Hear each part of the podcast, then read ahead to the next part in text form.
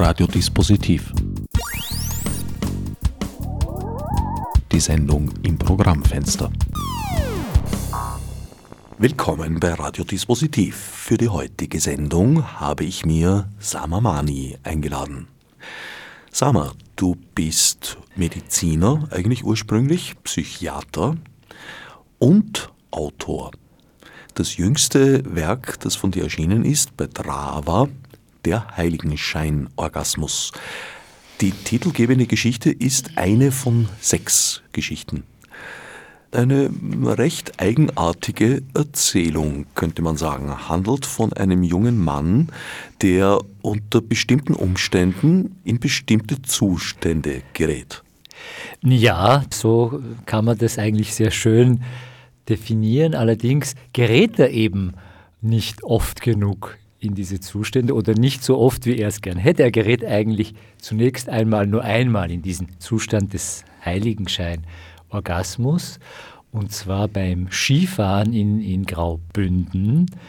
Ähm, es handelt sich um einen jungen Mann, der aus Persien stammt, wie es in der Erzählung äh, heißt. Also in der Erzählung ist nicht vom Iran die Rede, wie, wie Persien offiziell heutzutage seit den 30er Jahren des letzten Jahrhunderts heißt, sondern eben Persien und der mit zwölf Jahren, äh, wie es in der Geschichte heißt, nach Österreich verbracht wurde. Und er hat so sein Problem mit Österreich, mit den Österreichern und vor allem mit den österreichischen Frauen. Und fühlt sich sehr unglücklich. Und nach einer Liebesgeschichte, wo er dramatisch verlassen wird von seiner Geliebten, äh, beschließt er dann dieses Österreich, äh, wo er sich so unglücklich fühlt, zu verlassen und sein Glück anderswo zu suchen und er geht dann in die Schweiz. Warum ausgerechnet in die Schweiz, wird nicht verraten und nicht gesagt in dem Text. Und in der Schweiz geht er dann einmal Skifahren, denn diese österreichische Eigenschaft hat er sich dann doch angeeignet, im Sinne der kulturellen Aneignung, wie es heute so schön heißt. Und beim Skifahren ist er natürlich eingepackt und äh, hat eine Skibrille und eine Skihaube und so. Und daher ist er jetzt nicht so erkennbar. Es ist mit anderen Worten sein Migrationshintergrund nicht so erkennbar und er stößt fast zusammen mit einem jugendlichen Schweizer Snowboardfahrer und äh, die fallen dann beide hin und beginnen dann aufeinander einzuschimpfen. Der Schweizer Jugendliche glaubt aufgrund der Aussprache des Akzents und der, der Wortwahl des Ich-Erzählers, dass der eben ein Österreicher ist und beginnt dann die Österreicher zu beschimpfen, besser gesagt ihn als Österreicher auf das Wüsteste zu beschimpfen. Und der Ich-Erzähler merkt dann auf einmal äh, so einen äh, komischen Vorgang in seinem Körper, denn zunächst ist er natürlich empört, dass er beschimpft wird. Und dann merkt er aber irgendwie, dass er das, ich sag's mal so geil findet, dass dieser Schweizer ihn als Österreicher beschimpft. Und dann gerät er in diesen Zustand, den er dann als Heiligenscheinorgasmus bezeichnet. Also das ist so, er nennt es einen Ganzkörperorgasmus und äh, er hat zwar keinen Samenerguss, wie es heißt, aber es ähm, emaniert sozusagen eine Aura, also eine Aura äh, entsteigt ihm und da ist er so glücklich, dass er sich denkt, das will ich wieder haben. Dann überlegt er sich, ja, was ist denn da eigentlich passiert und kommt dann drauf, er muss Situationen provozieren und produzieren, wo er in der Schweiz, wo er halt lebt, als Österreicher beschimpft wird. Und das ist nicht leicht, weil er halt schwarze Haare hat und irgendwie unter Anführungszeichen orientalisch aussieht, was immer das heißen mag. Und dann ist es halt nicht so leicht, Situationen zu produzieren, wo er als Österreicher beschimpft wird. Ob es ihm tatsächlich einmal noch gelingt, ist, wird in dem Text nicht ganz klar, aber, aber es könnte sein, dass es ihm noch einmal gelingt, aber mehr sei nicht verraten. Lust und Glücksgefühle durch Beschimpfung. Äh, und zwar als durch Beschimpfung als jemand, der er nicht ist. Ich habe diese Geschichte mit sehr großem Vergnügen gelesen. Eigentlich geht es, wie so oft bei dir, um Identitäten. Ja, das ist ganz richtig. Allerdings äh, ist es nicht so, dass ich diese Absicht hatte, also von der Genese des Textes her war es nicht so, dass ich mich jetzt hingesetzt habe und gesagt habe, ich schreibe jetzt einen Text über Identität beziehungsweise über die Dekonstruktion von Identitätszuschreibungen, was ja passiert in diesem Text. Also das ist mir dann immer bei allen Texten erst nachträglich wird mir das klar. Oder, oder ich höre es dann auch von anderen tatsächlich und denke mir, ja, okay, das könnte ja stimmen und aha. Äh, also es ist kein wirklich bewusster Vorgang. Diese Themen beschäftigen mich natürlich äh, und ich schreibe auch theoretisch drüber. Dort passiert das bewusst und absichtlich und hier passiert es unbewusst, äh, aber trotzdem zielgerichtet. Bei dieser speziellen Situation des Heiligenscheinorgasmus ähm, ist es offenbar so, dass dieser Ich-Erzähler zunächst einmal empört ist, wie gesagt, dass dieser Schweizer Jugendliche ihn beschimpft. Das ist logisch.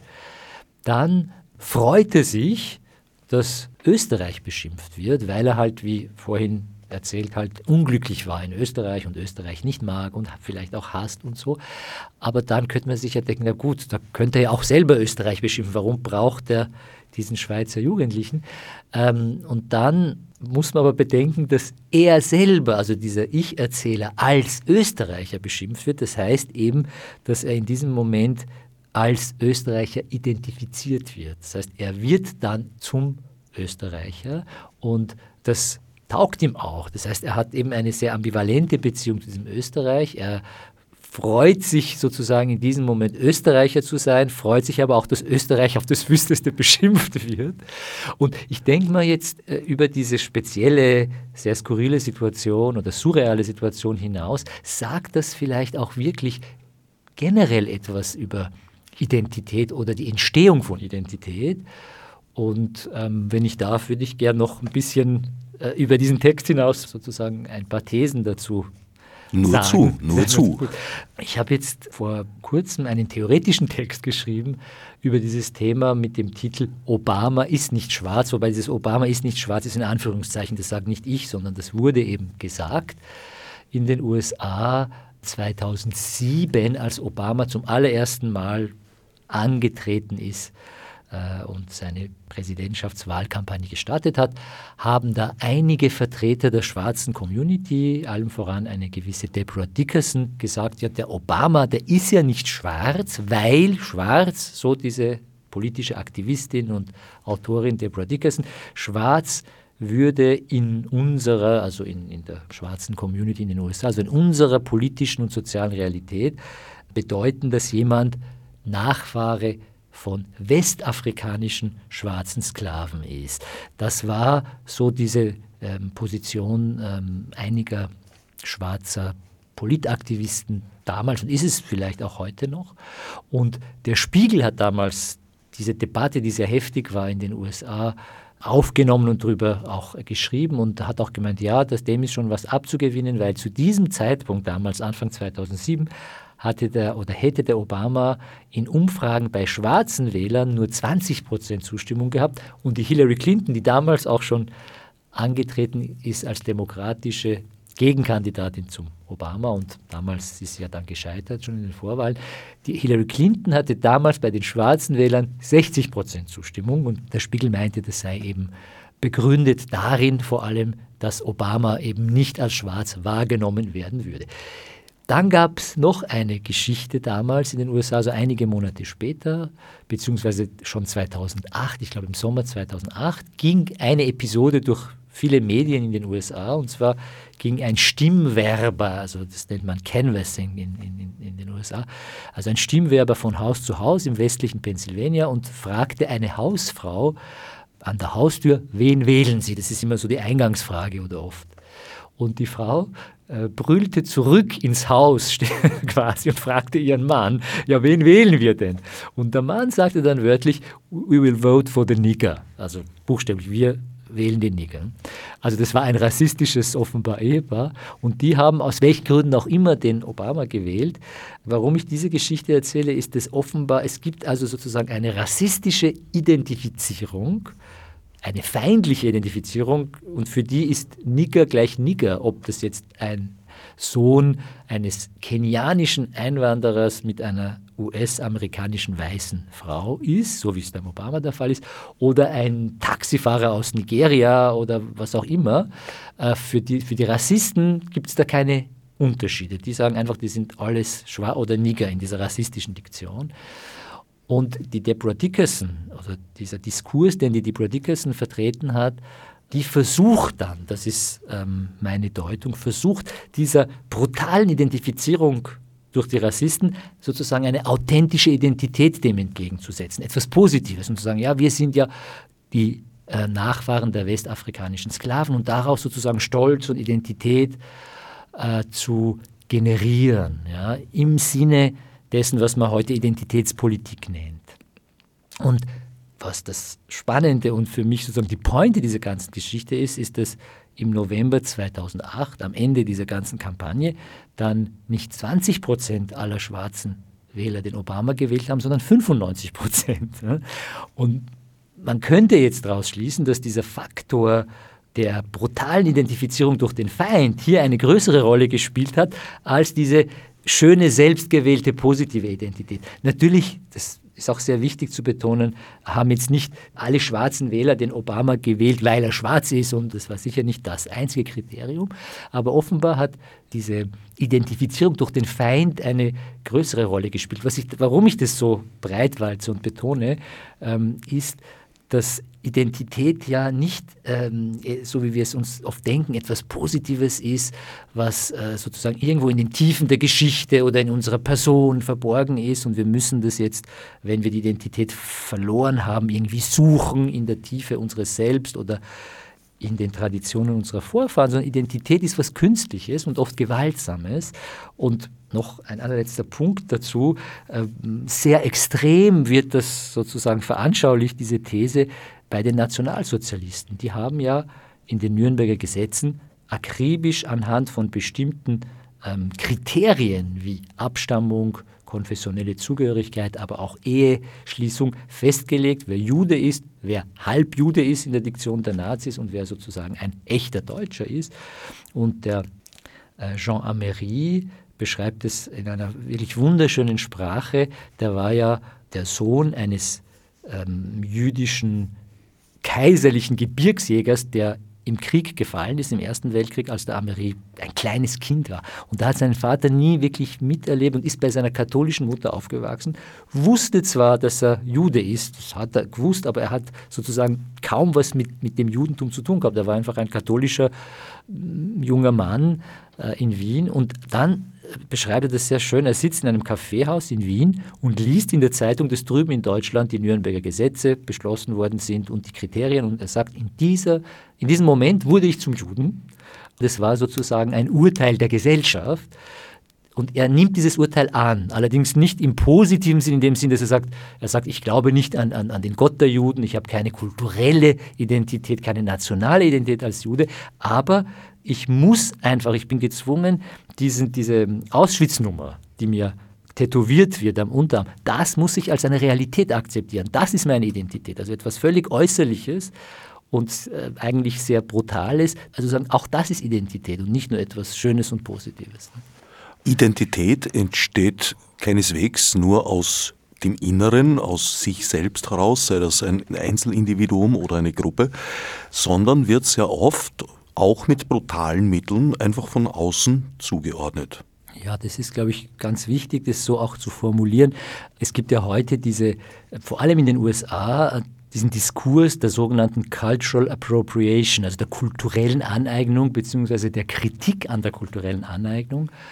Ähm, und soweit ich das verstanden habe, das sind ja alles teilweise Diskurse, die uns in Europa ein bisschen exotisch vorkommen, aber doch anscheinend, ähm, wie soll ich sagen, sehr symptomatisch sind für die heutigen Identitätspolitiken, die uns auch in Europa sehr betreffen. Und daher lohnt es sich, sich ein bisschen damit auseinanderzusetzen. Und in dieser Ideologie der Kritik an der sogenannten kulturellen Aneignung geht es darum, dass es nicht in Ordnung ist, dass es zu verurteilen ist, wenn sozusagen Angehörige privilegierter Kulturen, also der Weißen, sich Teile von unterprivilegierten Kulturen sozusagen schnappen und sich das aneignen.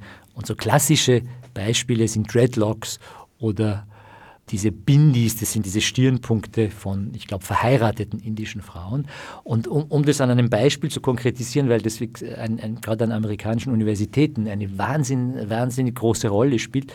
Es gab, ich glaube, 2015 in Kanada da gab es eine Frau, die seit Jahren gratis Yogakurse an einer, Amerikan an einer Entschuldigung, kanadischen Universität angeboten hat. Und der Studierendenrat dieser Universität hat dann Proteste organisiert und hat gemeint, Yoga ist ein Teil der indischen Kultur und die indische Kultur wurde kolonialisiert und wurde vom westlichen Imperialismus unterdrückt. Und es ist nicht in Ordnung, dass wir jetzt quasi uns dieses kulturelle Element einfach frech aneignen. Und es wurde dann tatsächlich dieser Yogakurs abgesetzt.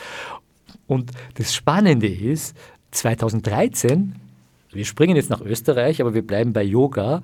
Äh, hat der Norbert Hofer, unser gerade noch ist er falsch, weil es ja nicht so knapp war, aber ich sage mal gerade noch verhinderter Bundespräsident Norbert Hofer, hat ein Buch herausgegeben, ich glaube für ein freies Österreich heißt es, und in diesem Buch, das er beworben hat und herausgegeben hat, gibt es ein Kapitel, wo nachzulesen ist, dass Yoga eine kulturelle Unterwanderung der österreichischen Kultur bedeutet. Das heißt, wenn wir jetzt sozusagen diese Position dieser kanadischen Studenten, die sich als links verstehen, ja, ob, ob man das wirklich als links bezeichnen kann, will ich bezweifeln, aber die sich als links verstehen, hernimmt und sich überlegt, wenn das in Österreich passiert wäre, dass jetzt in Anführungszeichen linke Studenten an einer Uni in Österreich äh, so einen Kurs abgesetzt hätten oder protestiert hätten und, und so ein Yogakurs wäre abgesetzt worden, dann hätte der Rechtsextreme, und ich sage bewusst rechtsextrem zu Herrn Hofer und nicht rechtspopulistisch, der rechtsextreme Herr Hofer hätte das gut befunden. Also da würden sich komischerweise ähm, eine scheinbar linke Position, eine sehr rechte Position treffen.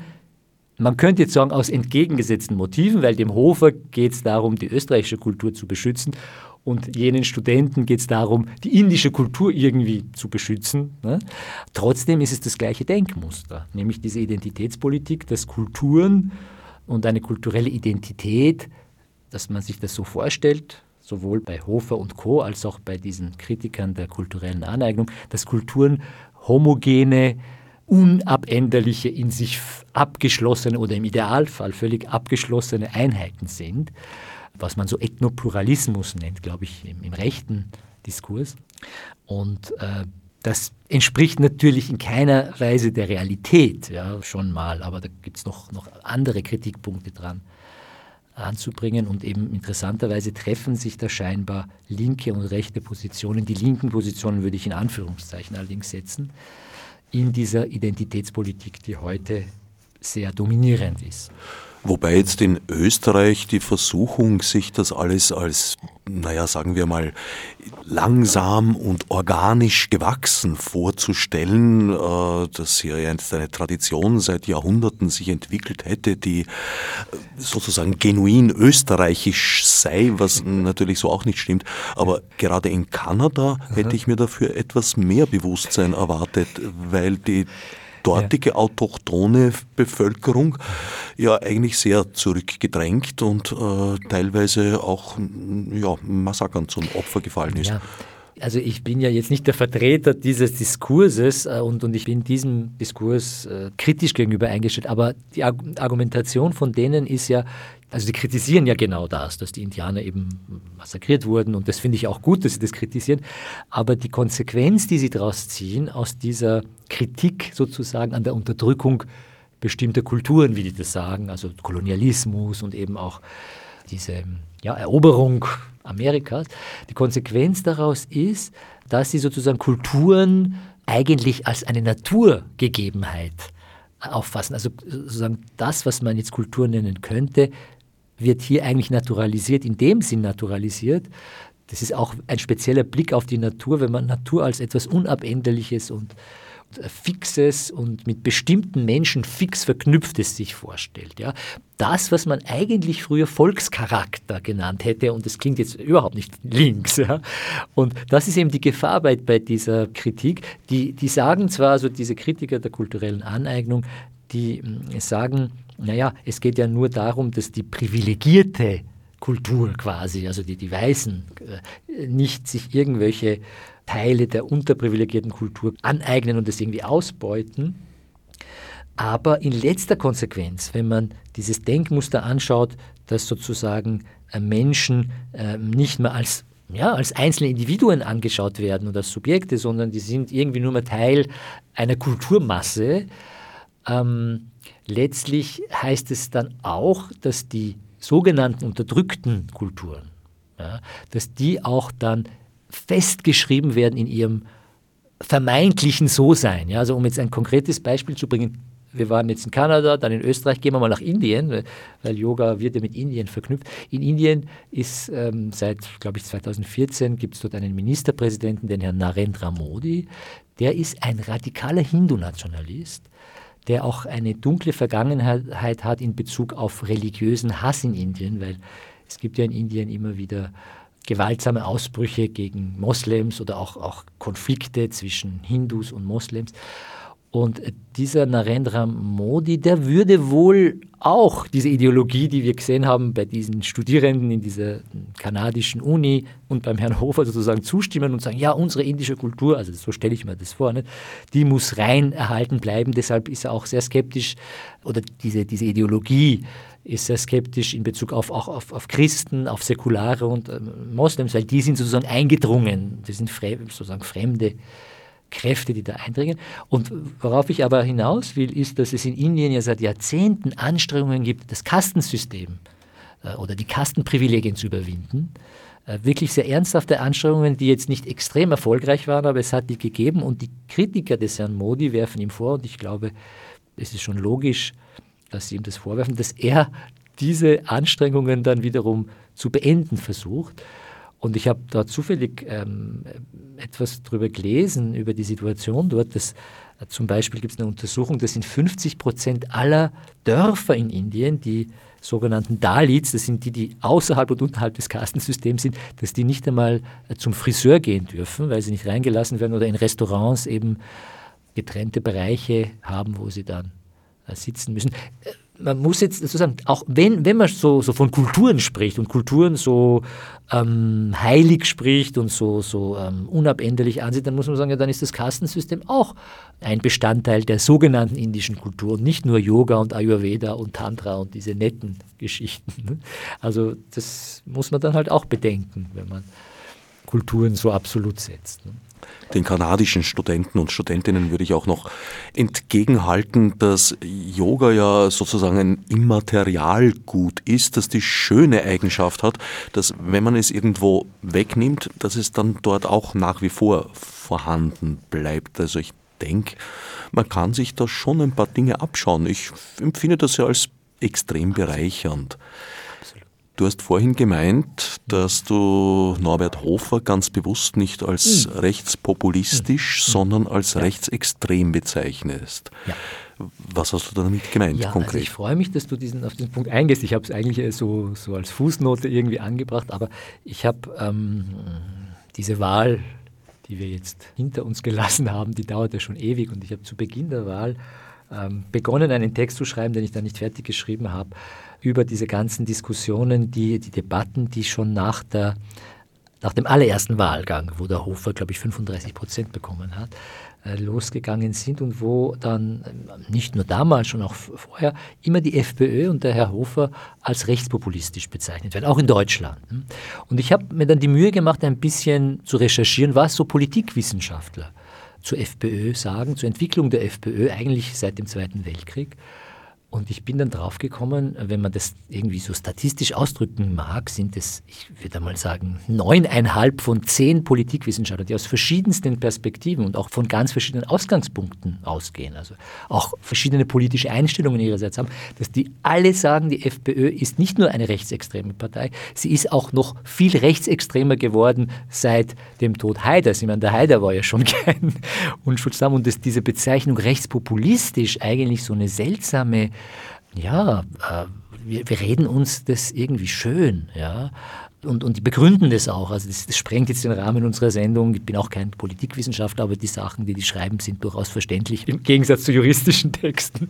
Die kann man sich auch anschauen. Also wenn man, wenn man, wenn man googelt im Internet zum Beispiel, also das Internet allein soll jetzt nicht die Quelle für, für solche Aussagen sein, aber es ist schon einmal, hat schon einen Gebrauchswert äh, das googeln. Wenn Sie googeln FPÖ und, und was weiß ich, Politikwissenschaft und Rechtsextrem und so, da kommen also sehr teilweise äh, sehr plausible Erklärungen.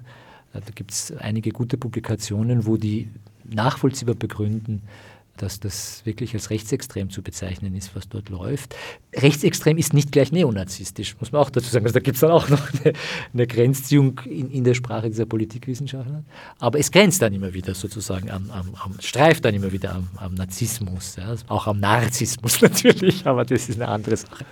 Okay. Wo siehst du die Grenze zwischen Rechtspopulismus und Rechtsextremismus? Also ich muss offen gestehen, also nachdem ich kein Politikwissenschaftler bin, muss ich da jetzt nicht äh, sozusagen eine Expertise abgeben, aber ich muss offen gestehen, ich, ich tue mir wirklich schwer, und das sage ich jetzt nicht irgendwie kokett oder so, mit diesem Begriff äh, des Rechtspopulismus. Ja, zumal ja auch oft dann so dann gesagt wird, ja, die Rechtspopulisten gibt da und dann die Linkspopulisten und das ist ja irgendwie alles beides schlimm und so.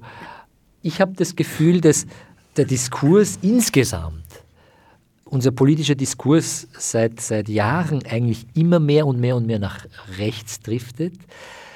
Eine, eine Beobachtung, woran ich das festmachen möchte, ist zum Beispiel, dass heute jemand schon als links gilt, ja, also ich, ich äh, tue das jetzt sehr plakativ darstellen. Wenn jemand sagt, Flüchtlinge sind halt auch Menschen und die haben auch Menschenrechte, ja.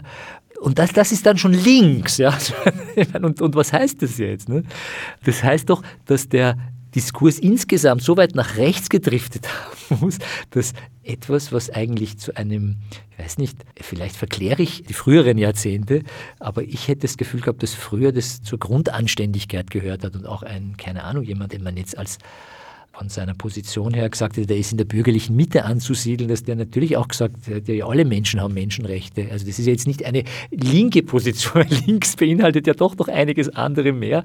Oder wenn jemand wie der Van der Bellen, ja, als linksextrem immer wieder äh, bezeichnet wird und es auch viele sagen, ja, sie wollen, also gesagt haben, sie würden den Hofer wählen, um den Van der Bellen zu verhindern, weil der ist ja so ein, ein, ein Linksextremer denke ich mal, ja, was hat es da für tektonische Verschiebungen gegeben im gesamten Diskurs, wenn man ein bisschen älter ist und was weiß ich, 80er, 90er Jahre noch erlebt hat, denkt man sich, da hat sich massiv was verändert. Und gleichzeitig ist aber immer dieses seltsame Gefühl, dass die Linken das Über-Ich darstellen. Also dass sozusagen die Linken die Verbote und die Gebote aufstellen im Diskurs und die schreiben uns vor, was wir denken dürfen und nicht. Ja?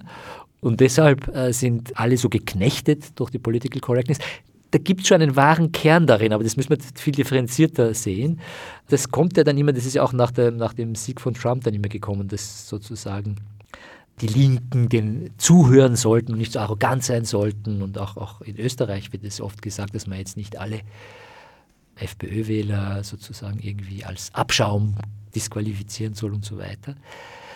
Ja, ich denke auch, dass man FPÖ-Wähler und Wählerinnen nicht von ja. vornherein jetzt äh, ausgrenzen sollte, sondern die Motive, die sie dazu gebracht haben, die FPÖ zu wählen, ernst nehmen sollte. Man tut sich halt ein bisschen schwer, weil von dieser Seite halt die Taktik ist, sehr einfache Antworten anzubieten und es wirklich sehr, sehr schwierig ist zu vermitteln, dass es einfache Antworten einfach nicht gibt. Genau. Ja, also da stimme ich dir auch zu. Ich glaube, dass man, es klingt jetzt auch trivial, aber es ist auch so ein, ein, ein seltsames Kennzeichen heutiger Debatten, dass man als ein bisschen älterer Mensch sich in der seltsamen Lage findet, Dinge, die einem sehr trivial erscheinen, dann wiederholen zu müssen. Zum Beispiel, dass es halt einen Unterschied gibt zwischen Menschen und Ideologien. Dass also, dass der Mensch ja nicht identisch ist mit dieser Ideologie, hoffentlich nicht und dass man natürlich auf Menschen zugehen sollte. Zunächst einmal auf jeden Fall. Gut, wenn der Mensch dann, ich sage jetzt was jetzt ganz Extremes, ne, wenn ich jetzt auf einen Menschen zugehe und, und der sagt, keine Ahnung, zu, zu, mir, du Scheiß, was weiß ich was, gut, dann sage ich, okay, dann können wir halt nicht reden, aber den Versuch sollten wir auf jeden Fall einmal machen und immer wieder machen äh, und auf die Menschen zugehen. Und so wie du sagst, das, da will ich dir auch zustimmen, ähm, äh, auch zu verstehen, zu versuchen oder die Motive zunächst einmal zu analysieren und ernst nehmen. Das heißt aber nicht, dass man diese Lösungen diese einfachen Lösungen äh, dann auch gutheißen muss. Oder noch einmal anders gesagt, das Unbehagen, das viele Menschen umtreibt, uns alle vielleicht umtreibt, das Unbehagen ist berechtigt. Ja? Aber welches Bewusstsein dann aus diesem Unbehagen heraus entsteht, da gibt es auch oft ein falsches Bewusstsein. Ein falsches Bewusstsein ist ein, ein anderer Name für Ideologie. Ja?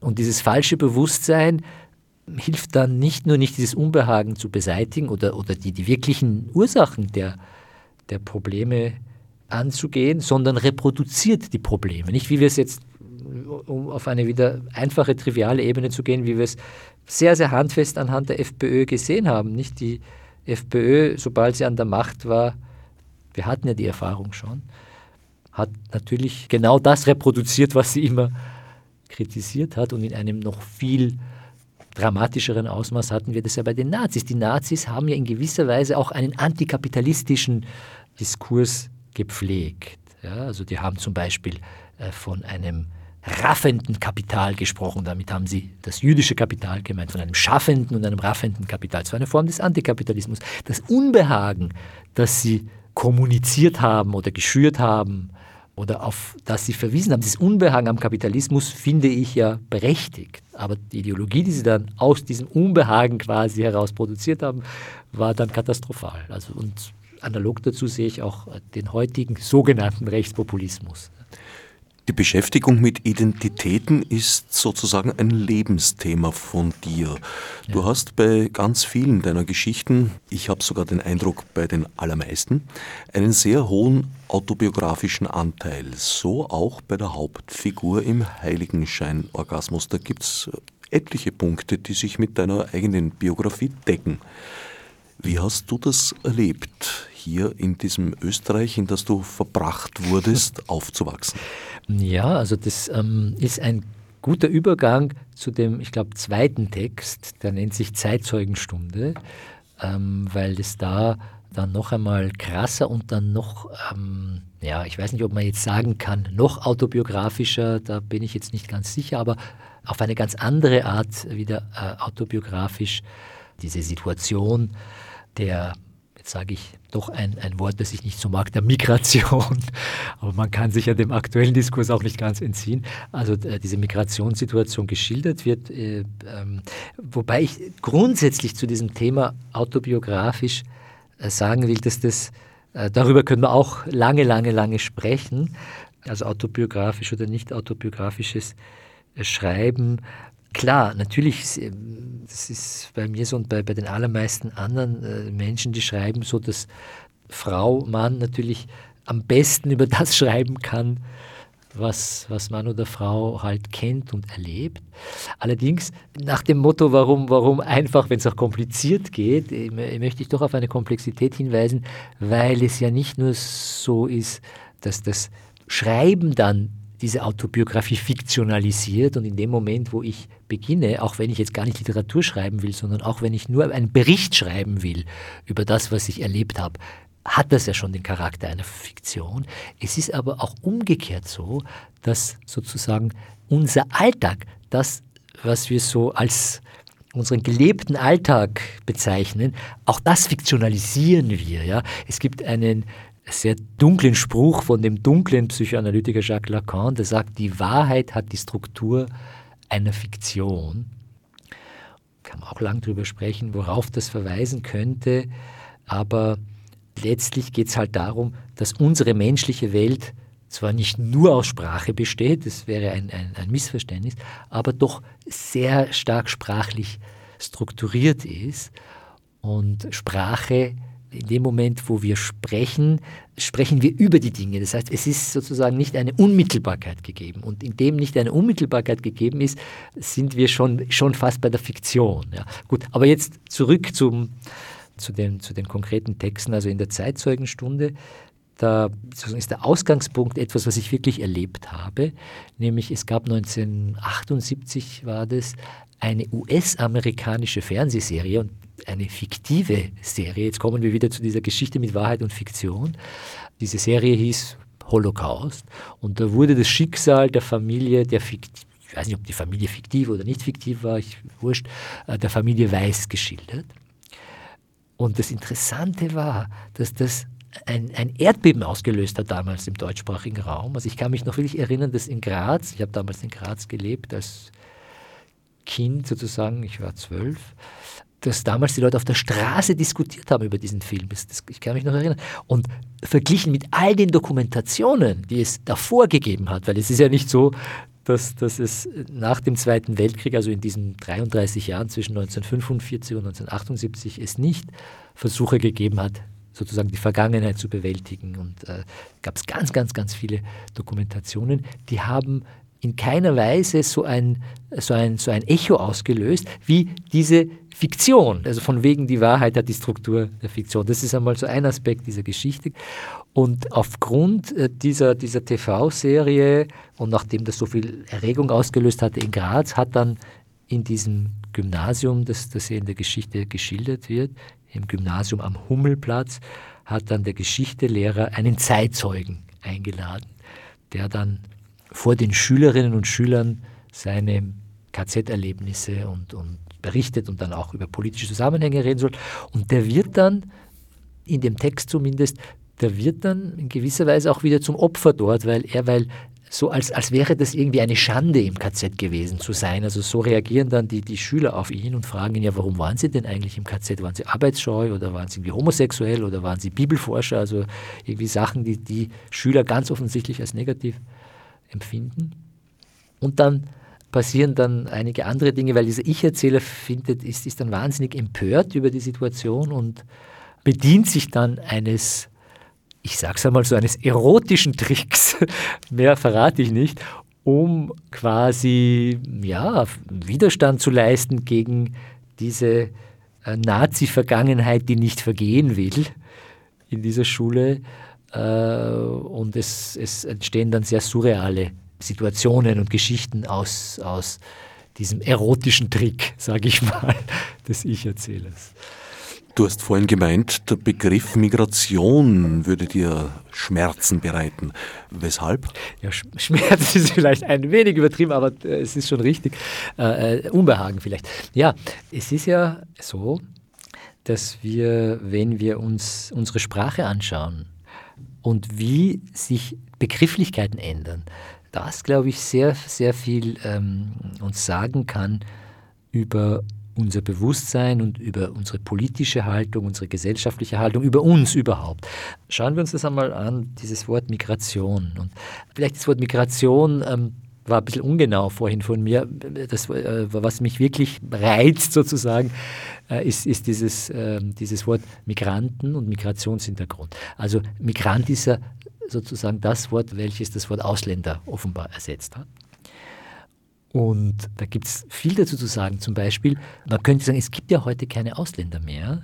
Es gibt Migranten, man kann das auch anders sagen. Man kann sagen, es gibt keine Ausländer mehr, es gibt nur mehr Moslems. Also dieses bis in die 90er Jahre hinein haben die Rassisten, die Rechtsextremen, die Fremdenfeinde, haben halt auf die Ausländer geschimpft oder sie haben gesagt, die Türken machen uns deshalb Probleme, weil sie Türken sind eben. Das sind halt Türken. Seit damals, seit den späten 90er Jahren, äh, spätestens seit 9-11, machen uns, unter Anführungszeichen, die Türken unter Anführungszeichen deshalb Probleme, das ist alles äh, sozusagen das, was die Rechten glauben, weil sie Moslems sind. Ja. Also das heißt, da wird auf einmal eine Gruppe von Menschen voll identifiziert, in diesem Fall mit einem Glaubensbekenntnis. Und so als ob das eine natürliche Eigenschaft, eine genetische Eigenschaft dieser Menschen wäre, diese Verbindung war früher nicht da. Also früher hat man zwar auch gewusst, dass halt, naja, in der Türkei werden halt wohl die meisten Menschen wahrscheinlich Moslems sein, aber diese volle Identifizierung war nicht da. Da gibt es sehr spannende Statistiken und Untersuchungen in Deutschland. In Österreich, glaube ich, gibt es die noch nicht, wo man Menschen aus diesen Ländern, die sozusagen eine muslimische oder islamische Bevölkerungsmehrheit haben, befragt hat über ihre Einstellung zum Glauben.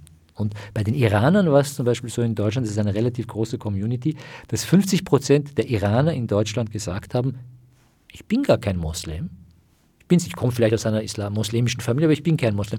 Und von den anderen 50 Prozent, die durchaus gesagt haben, ja, ich bin Moslem, haben, da hat dann ein sehr großer Teil gesagt, ja, ich bin schon Moslem, aber ich glaube an gar nichts. Ja, oder ich bin ungläubig oder nicht gläubig oder nicht religiös. Bis hin zu Leuten, die gesagt haben, ich bin Moslem, aber atheistisch, was sehr widersprüchlich klingt, aber das war die Selbstzuschreibung. Womit ich sagen will, dass wir uns auch durch unsere Begrifflichkeiten eigene Realitäten schaffen. Vor einiger Zeit gab es so eine Jugendstudie in Wien, von der Stadt Wien äh, initiiert, wo Jugendliche gefragt wurden, entlang der Kriterien muslimischen Glaubens, katholischen Glaubens und orthodoxen Glaubens. Also das, das ist doch einigermaßen strange eigentlich, wenn man das ein bisschen aus einer Distanz anschaut, warum auf einmal das das Hauptkriterium sein soll, wie man Jugendliche einteilt. Ich meine, bei den muslimischen Jugendlichen ist es ja gang und gäbe, aber dass das dann sich sozusagen auch auswirkt auf die nicht-muslimischen, dass man dann die auch noch in diese Schubladen steckt, orthodox und katholisch, ist schon einigermaßen seltsam. Aber zurück zu dem Wort Migrant.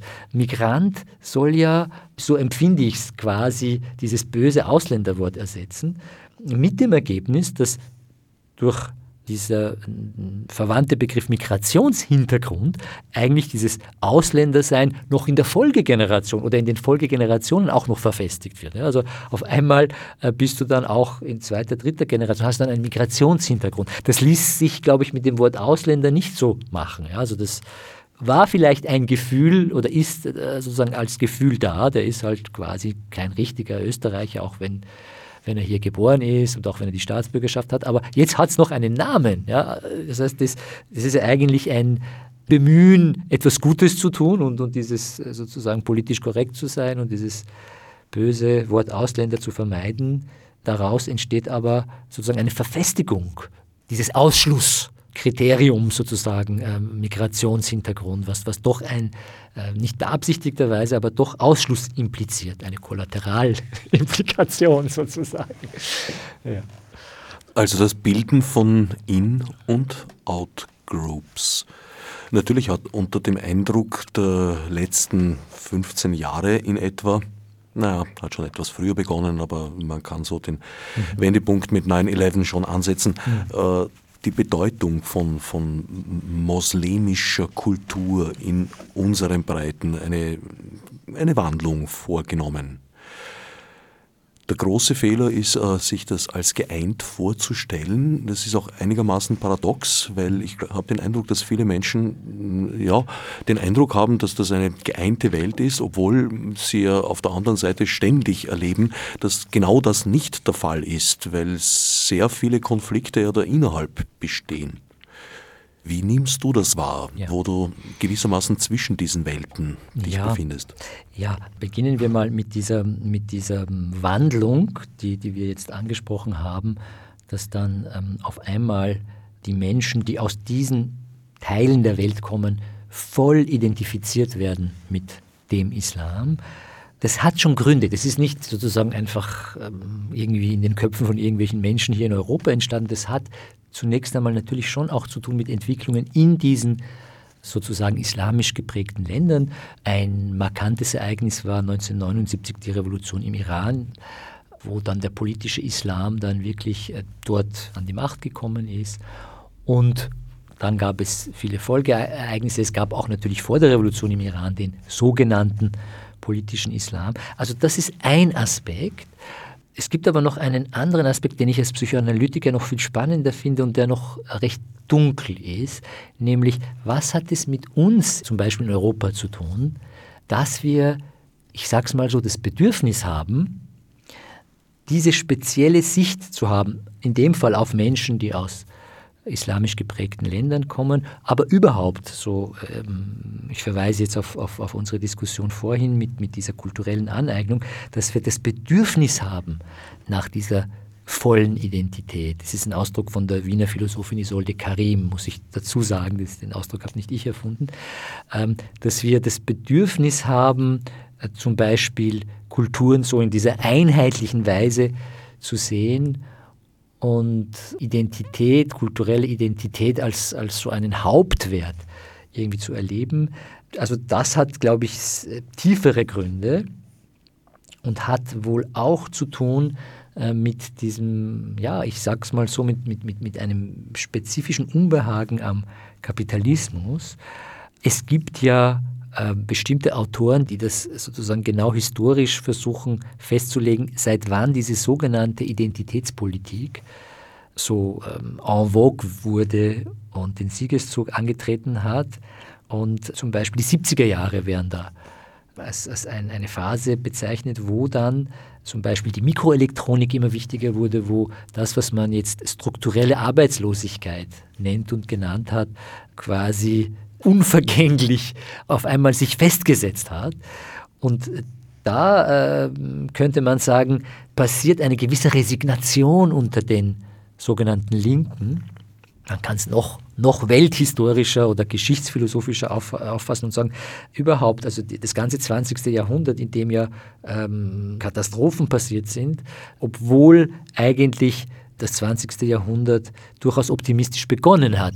Für viele Menschen, nicht für alle, aber Stichwort Oktoberrevolution, da waren ja Hoffnungen da, dass sozusagen eine Emanzipation, eine gesellschaftliche, umfassende gesellschaftliche Emanzipation passiert.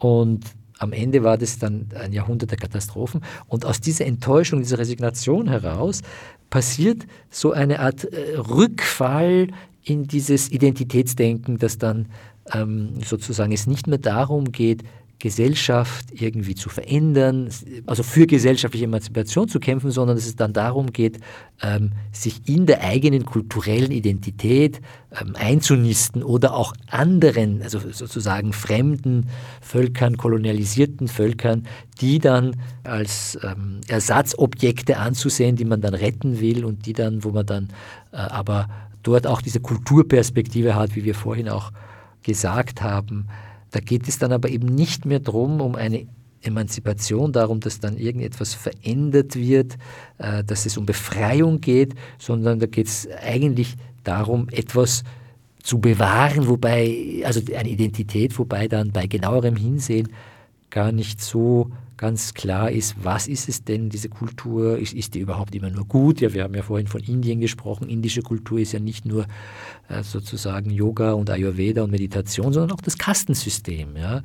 Wie, wie gehen wir dann damit um? Oder die sogenannte, wir haben ja von, von, von den sogenannten islamischen Ländern gesprochen, wo es sehr viele Konflikte auch gibt.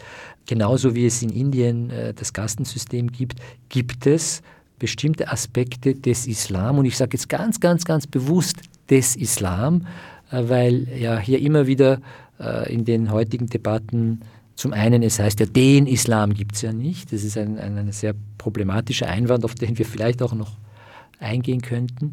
Und auf der anderen Seite machen wir es uns immer sehr bequem, indem wir diesen Begriff des Islamismus, ja, der möglicherweise eine gewisse Berechtigung hat, den wir aber oft verwenden, um schlicht alles, was uns problematisch erscheint am Islam, in diese Schublade zu geben und sagen, ja, das ist halt islamistisch und das, das, das Problematische ist islamistisch und der Islam, den versuchen wir dann irgendwie reinzuhalten von, von irgendwelchen problematischen Sachen. Wir, wenn ich sage wir, meine ich jetzt wir Linke und Liberale, oder der Mainstream der Linken und der Liberalen. Und das ist eine schwierige Sache, denn, denn ähm, Religionskritik war einmal für Marx war es die Grundvoraussetzung. Marx sagt äh, in der Einleitung zur Kritik an der Hegelschen Rechtsphilosophie, das ist der erste Satz dort, äh, Religionskritik ist die Voraussetzung aller Kritik. Das ist irgendwie ähm, verloren gegangen, weil Islam, das ist ja, das sind ja die unterdrückten Völker quasi. Ja. Wir identifizieren dann wiederum ganze Gesellschaften und, und auch einzelne Menschen in diesen Gesellschaften mit einem Glaubenssystem. Ja. Und wir haben dann das Gefühl, ohne das vielleicht bewusst, äh, uns dessen bewusst zu sein, wenn wir jetzt an einem Glaubenssystem etwas kritisieren, also speziell jetzt was den Islam betrifft, dann haben wir irgendwie was Böses gegen einzelne Menschen getan, die vermeintlich oder tatsächlich diesem Glaubenssystem anhängen. Das ist seltsamerweise, soweit ich es überblicke, nur beim Islam der Fall. Also keiner würde jetzt auf die Idee kommen, wenn jetzt jemand irgendwas gegen den Buddhismus sagt oder, oder gegen das Christentum, dass da irgendwie einzelne Menschen rassistisch affiziert werden dadurch. Aber durch bestimmte Konstellationen, äh, die es halt gibt, bekommen wir dann diese, diese komische Perspektive, dass, dass man Menschen, die halt sich zum Islam bekennen, tatsächlich oder vermeintlich, weil wir wissen es ja oft nicht, nur weil jemand aus irgendeiner Weltgegend kommt, wissen wir ja nicht, woran er glaubt, äh, dass dann im Fall dieser Menschen wir sozusagen nichts äh, gegen eine, ein, ein bestimmtes Glaubensbekenntnis sagen können. Und da ähm, stellt sich aber eben die Religionskritik in Frage, die dann doch ein, eine Grundvoraussetzung der Moderne und der Aufklärung ist. Wo liegt für dich bei der Formulierung, weil du es vorher gesagt hast, dass es den Islam nicht gäbe, das Problem? Wir sehen Wahhabiten, Sunniten, Schiiten und noch eine ganze Menge mehr an Untergruppen miteinander in heftigsten Konflikt stehen. Da bedarf es schon äh, sozusagen ein bisschen eines längeren Exkurses, weil in dieser Rede von den Islam gibt es nicht, da stecken einige Fallen. Zum einen, wenn damit gemeint ist, so wie du es jetzt gerade geschildert hast, dass halt der Islam ein Allgemeinbegriff ist, wie viele andere Allgemeinbegriffe, wie alle Allgemeinbegriffe, und dass dieser Allgemeinbegriff natürlich nicht ausschließt, dass es sozusagen besondere Aspekte dieses Allgemeinbegriffs gibt. Wenn wir von, von der Demokratie reden, vom Christentum reden, von der Frau, der Mann, was auch immer. Das gilt ja für all diese Dinge auch. Es gibt ja auch nicht das Christentum und es gibt ja auch nicht die Demokratie und es gibt auch nicht den Kommunismus und so weiter und nicht die Linken und nicht die Psychoanalyse. Klar, das ist völlig richtig und dass es verschiedene Konfessionen gibt im Islam, das ist eine empirische Realität, dass die auch miteinander Krieg führen. Das ist ja richtig. Nur das Problem beginnt ähm, dort, wie dieser ähm, an sich in trivialer Weise richtige Satz dann in den Debatten immer eingesetzt wird, nämlich selektiv und widersprüchlich. Zum einen gibt es hier eine falsche Verknüpfung, nämlich wenn ich jetzt sage, den Islam gibt es nicht, dann ist das sozusagen ein Appell an die Differenzierung, ja, zu sagen, ja, man muss ja differenzieren, man kann ja nicht sagen, der Islam und, und so. Ne? Nur hat dieser Appell an Differenzierung sozusagen seine, seine Kraft und seinen Pathos von einem anderen Bereich, nämlich von dem Bereich, wo ich sage, zum Beispiel, den Chinesen gibt es nicht oder den Italiener oder den Juden oder den. Das heißt, wo es darum geht, dass ich einen Ersatzbegriff konstruiere für, im Fall des Chinesen, für eine Milliarde Menschen. Da ist es völlig berechtigt zu sagen, ja Moment einmal, es gibt ja eine Milliarde Chinesen und man kann jetzt nicht sagen, der oder Chinese oder die Chinesin. Der Islam ist aber nicht der Ersatzbegriff für eine Milliarde Islams, sondern der Islam ist ein ganz anderes Objekt oder ein ganz anderes Phänomen als der Chinese als Oberbegriff für die Chinesen, weil der Islam auch eine objektive Seite hat, ja, eine objektive Seite, die sich auch konkretisiert und materialisiert hat. Ich kann da ganz konkret auf zwei Aspekte zum Beispiel hinweisen. Das eine ist der Koran. Hm, das ist ein Buch, das für den gläubigen Moslem das Wort Gottes darstellt. Im Unterschied zu den Evangelien, ja, wo berichtet wird über Christus in den, äh, in, den, in den vier offiziellen Evangelien, aber das ist nicht direkt das Wort Gottes. Das heißt, jede Silbe, die im Koran steht, ist das Wort Gottes. Natürlich kann man dann das Wort Gottes verschieden interpretieren, also da gibt es natürlich Spielraum. Trotzdem ist das sozusagen eine objektive Realität, dass es dieses Buch gibt. Aus Sicht der Gläubigen. Natürlich, aus das, klar, aber ich meine, das ist was anderes wie jetzt die Chinesen, das ist eine andere Geschichte, also eine andere Art von Objekt. Das andere ist die Scharia, das ist das Gesetz. Ja? Und dieses Gesetz ist quasi etwas sehr äh, Reales, Materielles, Vorhandenes. Und auch da gibt es natürlich äh, verschiedene Rechtsauffassungen, aber das gilt für jedes Gesetz. Auch beim österreichischen Bundesgesetz ist es so, dass von Fall zu Fall dann die Richter verschieden entscheiden. Äh, dass es da Streitigkeiten gibt bei Richtersprüchen, siehe zum Beispiel die Wiederholung der Bundespräsidentenwahl. Dennoch ist es völlig berechtigt, von einem österreichischen Gesetz zu reden. Meine Lieblingsbeispiele bei diesem Allgemeinbegriff Problem des Islam ist die Barockmusik und ähm, die parlamentarische Demokratie. Äh, da wird es vielleicht noch klarer. Ja? Natürlich kann ich sagen, die parlamentarische Demokratie gibt es nicht, weil in Frankreich ist das System anders, in Italien noch einmal anders, in den USA, in Österreich, in Schweden und so weiter. Aber es gibt trotzdem sehr klare Kriterien. Anhand dieser Kriterien kann ich dann sagen, das ist eine parlamentarische Demokratie und das andere ist Nordkorea oder so. Also das ist ziemlich klar. Und der Islam ist ein viel kompakterer Begriff als die parlamentarische Demokratie, weil das wirklich sehr klar festgesetzt ist. Ähm, was auch noch wichtig ist in dem Zusammenhang, natürlich gibt es zu verschiedenen Punkten verschiedene Interpretationen jeder Religion, aber es ist noch einmal ein Unterschied, ob ich einzelne Denker habe und Denkerinnen, das sind zum Beispiel die islamischen Neudenker, die dann teilweise sehr liberale Ansichten haben über verschiedenste Sachen und auch versuchen, den Koran so zu interpretieren, dass es irgendwie mit der Moderne und mit, mit Bürgerrechten, Frauenrechten vereinbar wird. Und es mag auch sein, dass die im Laufe der Jahrzehnte oder Jahrhunderte dann auch großen Einfluss haben. Im Moment ist es aber so, dass diese Denker einfach einzelne Menschen sind, aber es zugleich ein Rechtssystem gibt, das real existiert. Und im Iran zum Beispiel ist das die Grundlage des gesamten Rechtssystems seit der Islamischen Revolution. Und da gibt es einfach Gesetze, die angewendet werden. Und die Unterschiede, die Rechts- und Auffassung, damit, damit klar wird, wovon wir überhaupt reden, wenn wir sagen, ja, da gibt es halt liberalere Positionen und so. Ich sage ein Beispiel. Ja. Im Iran gibt es eine, die größte religiöse Minderheit, das sind die Baha'is. Ja. Das sind 300.000, 400.000 Menschen die gelten als Ketzer und als unberührbar. Ja? Und dann gibt es halt den einen Theologen, der sagt, ja, die sind unberührbar, die darf man nicht anfassen. Ja? Ich mache da jetzt ein plakatives, ein bisschen fiktives Beispiel. Der andere sagt dann, naja, gut, wenn man die jetzt angefasst hat, ja, dann muss man sich halt die Hände waschen. Ja? Und der dritte sagt, naja, man kann die schon anfassen und so und die haben auch Bürgerrechte, aber die sind Ketzer und die sind verdammt. Äh, also das sind dann die Unterschiede. Ja? Es ist jetzt nicht so, dass dann äh, wirklich äh, da riesige Unterschiede sind zwischen den Rechtsauffassungen. Mm, und das muss man einfach zu bedenken geben, wenn dann äh, oft dann äh, so, so getan wird, als ob das wie bei der Pipi Langstrumpf wäre, ich mache mir die Welt irgendwie, wie es mir gefällt. Das ist nicht so beliebig. Ja, das, und wichtig ist es schon, das festzustellen, weil mit diesem, mit diesem Argument, den Islam gibt es nicht, wird jetzt nicht einfach Differenzierung eingemahnt, sondern es wird dann die Diskussion beendet. Und das Allerwichtigste fällt mir jetzt erst ein, dass genau dieselben Menschen meistens, die sagen, den Islam gibt es nicht, kurz darauf in einem anderen Diskussionszusammenhang sehr wohl selber von dem Islam reden. Nämlich, wenn sie zum Beispiel sagen, ja, das, was der IS macht, das hat mit dem Islam nichts zu tun. Hm? Wenn ich sage, das, was die Terroristen machen, hat mit dem Islam nichts zu tun, dann habe ich ja eine Vorstellung von dem Islam. Ja?